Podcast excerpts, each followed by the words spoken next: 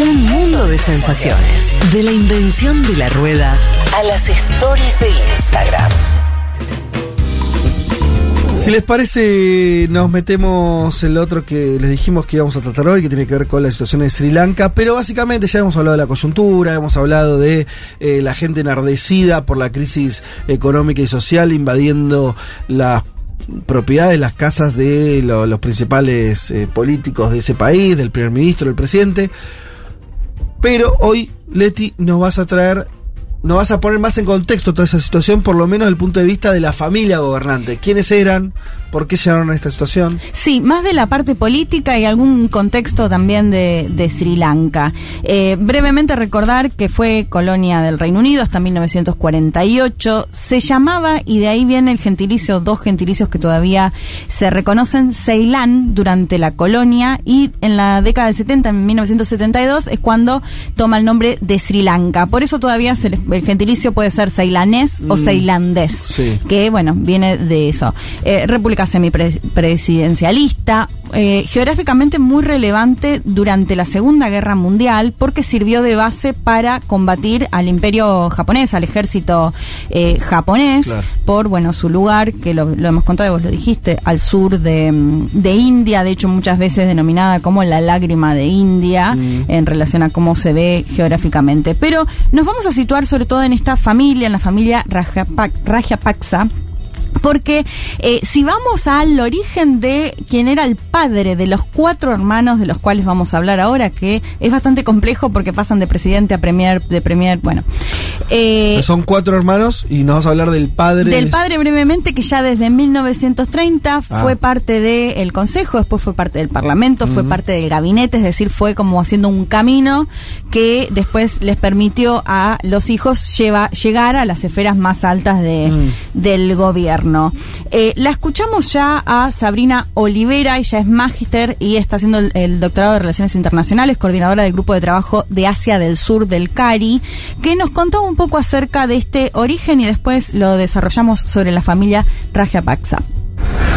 empieza el padre de los Rajapaksa que hoy conocemos como miembro del consejo local, después forma parte del parlamento, hasta que finalmente los hijos eh, toman participación en el ámbito político y eh, su hijo Mahinda, que es uno de sus hijos más grandes, entre 2005 y 2015, llega a ser presidente de la nación. Y digamos, el hito en su mandato se produce en el 2009, cuando finalmente se gana la guerra civil y quién era precisamente quien estuvo a cargo de esa ofensiva militar y que termina derrotando a los tigres tamiles era precisamente su hermano, el hermano Gotabaya, que hasta hace algunas horas era el presidente de, Sri Lanka. No conforme con esto, digo, también hay otros dos hermanos, Rajapaksa, que formaron parte del gabinete y a su vez, digo, más allá de estos cuatro hermanos, están todos los sobrinos.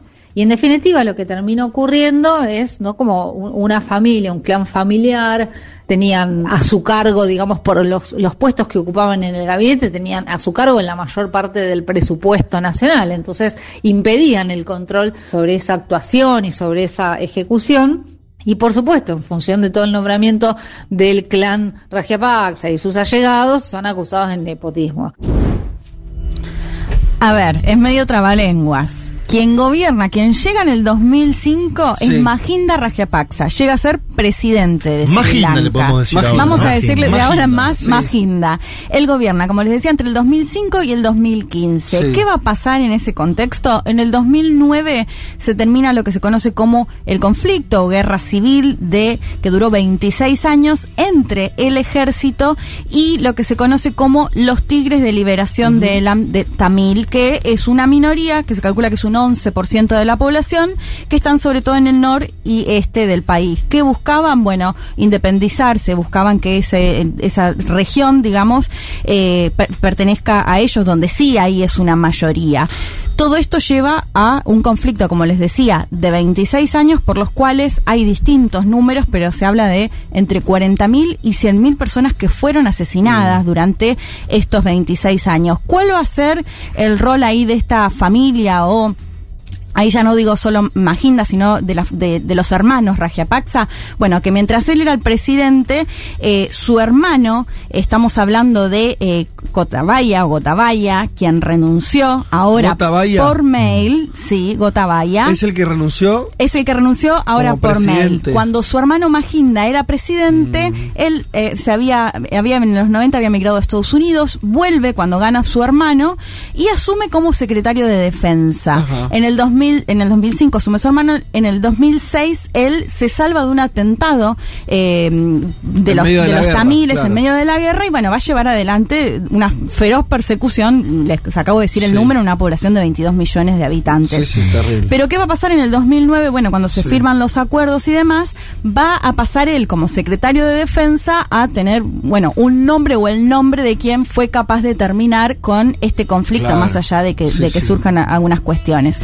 Esto va a permitir que en el 2015, cuando Maginda, su hermano, deja de gobernar, asuma eh, alguien que no era de, de la familia, se me fue ¿Qué acá. pasó? Se le escapó la tortuga de eh, las manos a la familia, ¿no? Sí, entre el 2015 y 2019 eh, son muy complicados los nombres. Maitiripala Siricena. Maitiripala le decía. Él había sido parte, o sea, había estado con el expresidente, con Maginda, Sí. pero una vez que se postula para ser presidente, lo hace diciendo, bueno, vamos a terminar con la corrupción de Rajapaksa y demás, y hace una coalición Claro. que llega a gobernar. Pero ¿qué pasa cuando es presidente? El primer ministro, que es el mismo que ahora es el presidente interino, eh, Ranil, lo vamos a llamar, Ranil Wickremesinghe, es el primer ministro. ¿Qué hace el presidente que se intentaba diferenciarse de Rajapaksa? Bueno, dice en el 2018 se suspende el Parlamento, vuelvo a, a- a nombrar al expresidente como premier. Bueno, se da ahí toda una crisis en la que el primer ministro, ahora presidente interino, dice, no, yo tengo la mayoría en el Parlamento, bueno, pero se da toda una crisis en la que el presidente que asumía para diferenciarse de la familia Rajapaksa termina respondiendo y queriendo nombrar nuevamente a un Rajapaksa como Primer primer, ministro. ministro. Todo esto ya en el 2018. En el 2019 lo que pasa, finalmente van a elecciones Ajá. y quien gana, quien se presenta es Gotabaya. Gotabaya, que es el hermano de Maginda que había Sí. gobernado ya como presidente. Asume él, Cotabaya era el, el, el que, fue secretario de defensa, Claro. claro, como Tenía- secretario de que tenía defensa. esa legitimidad, me imagino, Sí. muy Sí. importante en términos sociales de ser Sí. el que ganó la guerra. Y de hecho es lo que, digamos, como todavía lo que sostienen hasta ahora, ¿no? Como parte Sí, de, sí. de su discurso. Él gana en el 2019. Gana hace en el, poco. En el 2019, ¿qué hace? ¿A quién pone de primer ministro? ¿A su hermano? A su hermano Maginda. Y vuelven los dos. Vuelven los dos. Pero como invertidos en, el- en los roles. O sea, él no había sido premier, pero había sido secretario Bueno. de defensa, había tenido un, un rol clave, además de dos hermanos más que también forman parte de- del gabinete, con Mm. Sí. asesoría o, digamos, manejando algún eh, ministerio y, bueno, por supuesto, gente que le responde a la familia. En el 2019, entonces, Gotabaya, Gotabaya asume como presidente, como premier su hermano. Y así se va a mantener hasta hace eh, un par de meses.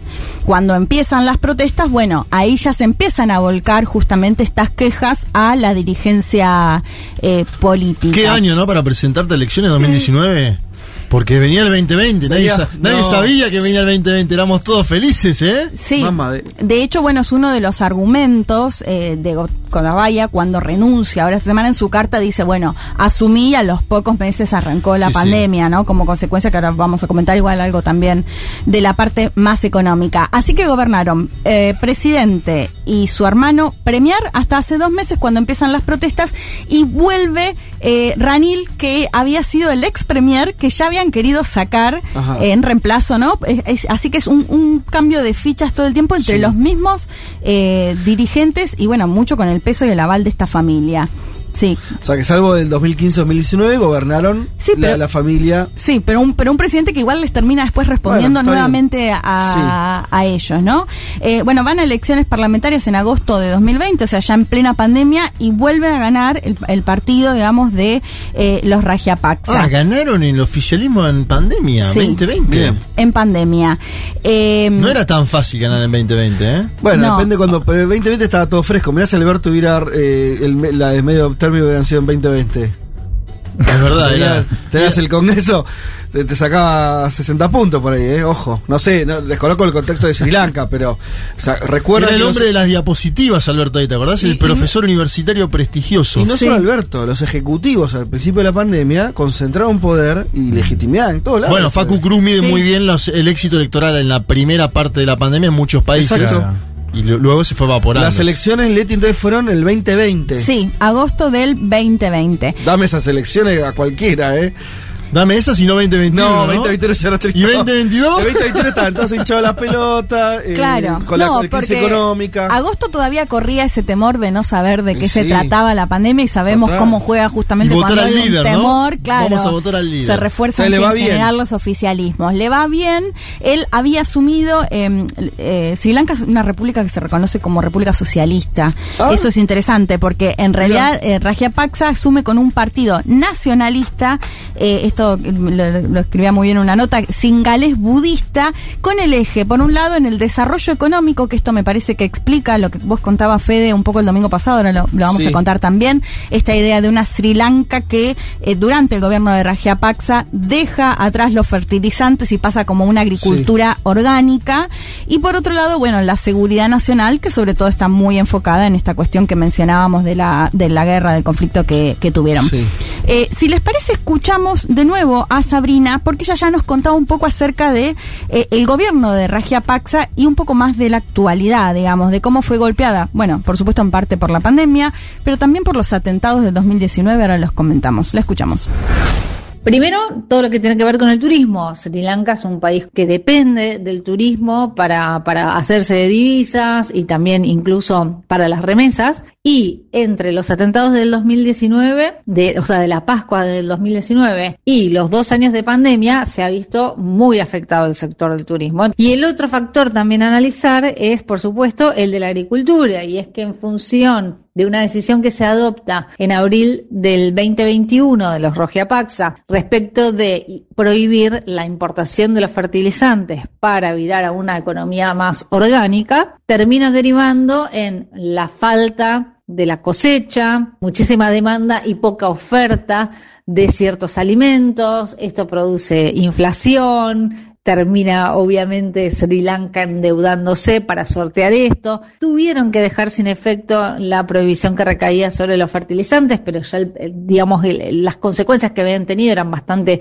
irremontables. Y en definitiva, todo este combo, ¿no? De cuestiones económicas, de cuestiones políticas y también de cuestiones sociales, eh, creo que todos estos son los elementos que a la postre derivan en eh, la situación actual de Sri Lanka.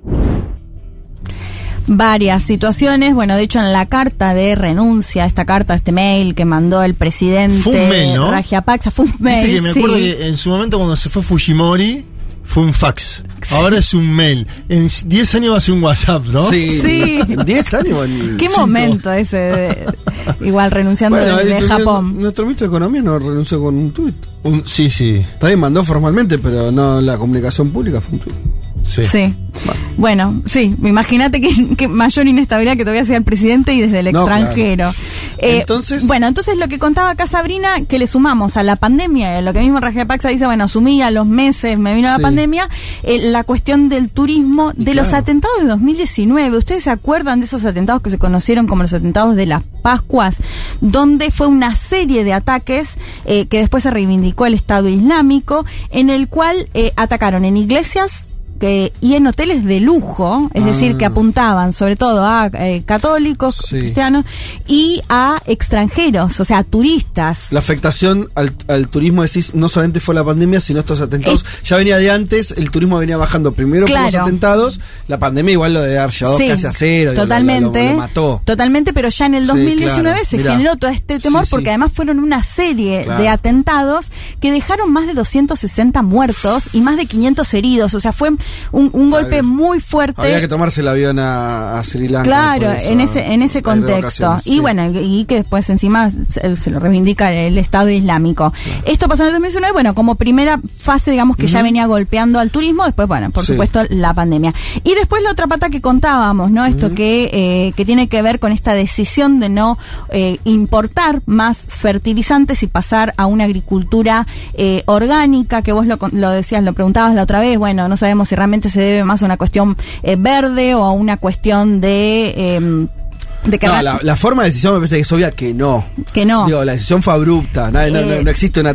Ni, ni- ni el, ni el ecologista más radical Sí. plantea. Che, bueno, de, de mañana no importen fertilizantes y de esa manera transicionamos. Nadie plantea así. Eso fue una cuestión de divisas, de falta de Sí, divisas. claro. Y lo- el argumento en realidad que ellos dan es, bueno, no depender tanto de las importaciones, pero porque Claro. en realidad ya se estaban quedando sin divisas. Sí, sí. De hecho, en esta carta que manda el presidente esta semana, él ya plantea las pocas reservas que había en el momento en el que Claro. eh, asumió que venían eh, cayendo.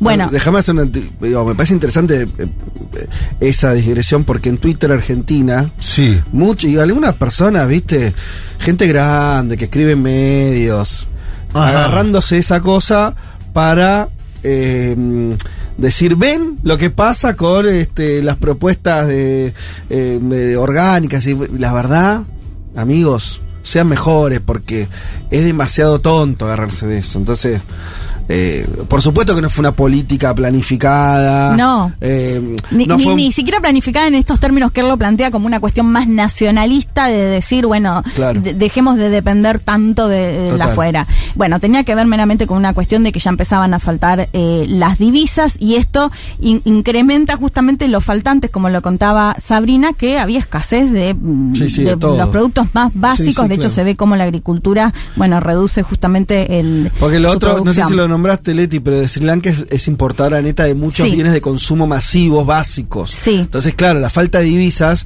en Argentina te hace subir el dólar y todos los problemas que tenemos, pero en países como Sri Lanka dejan a la gente sin producto de, de supervivencia. Primera necesidad, Total. sí, totalmente.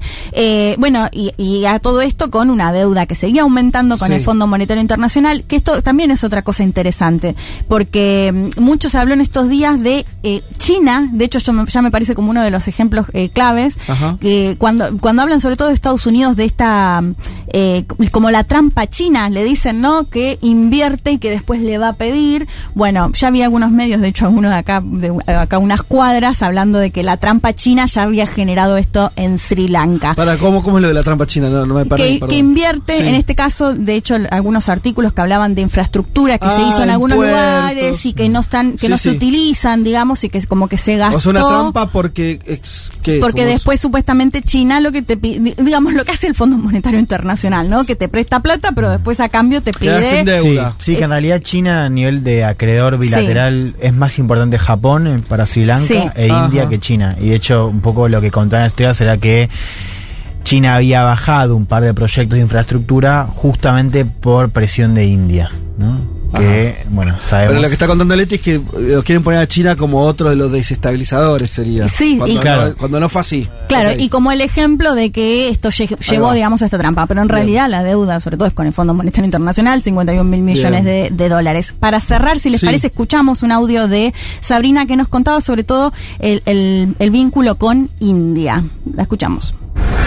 India es el país hegemón en Asia del Sur y, y, por tanto todo lo que ocurre en Asia del Sur es de importancia para India porque es su vecindario, su neighborhood y por tanto es una prioridad en su política exterior. Desde que Sri Lanka está en crisis, efectivamente ha facilitado diversas líneas de crédito, ha enviado también alimentos y además también ha enviado medicamentos. Y esto en definitiva no es una sorpresa, sobre todo teniendo en cuenta que India es potencia en términos de fabricación de genéricos. Por otra parte también India, junto con los demás países de, de Asia del Sur, entre los cuales está por supuesto Sri Lanka, conforma la SARC, que es la Asociación Regional para la Cooperación del Sur de Asia. Y en ese marco, si bien digo, es un foro de buena voluntad y, y sí es cierto que sirve y opera como un ámbito en donde se conforman fondos de cooperación, y nos resultaría llamativo que se conforme algún eh, fondo de cooperación para ayudar a Sri Lanka en esta situación.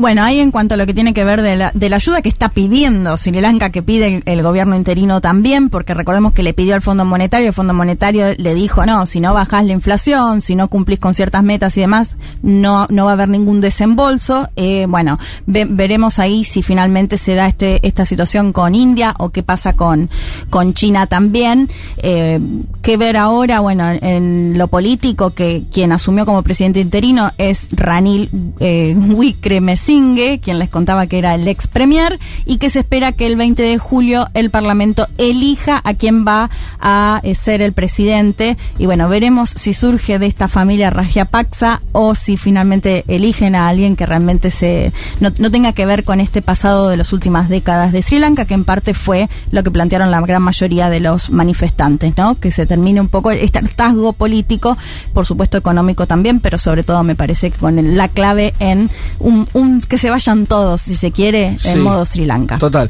Y creo que no va a ser el único que se hayan todos que vamos a ver en, en este No. contexto global.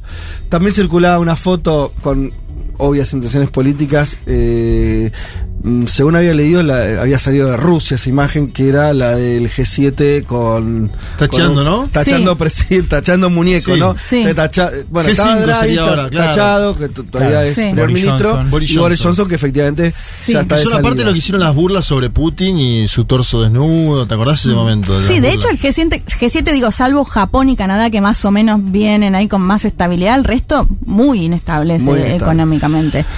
Bueno, y ahí está la isla de Sri Lanka eh, bamboleándose en el Índico. Bueno, ya volvemos. Ah, vamos a escuchar, eh, volvemos de esta manera, o nos vamos de esta manera, o no nos vamos nada. tenés para escuchar? Continuamos de esta manera, escuchando si les parece a Nente y Peluso. ¿Quieren Sí, escuchar? Sí, claro. claro. Un poco para, para ir para arriba. ¿Cuál? Suga.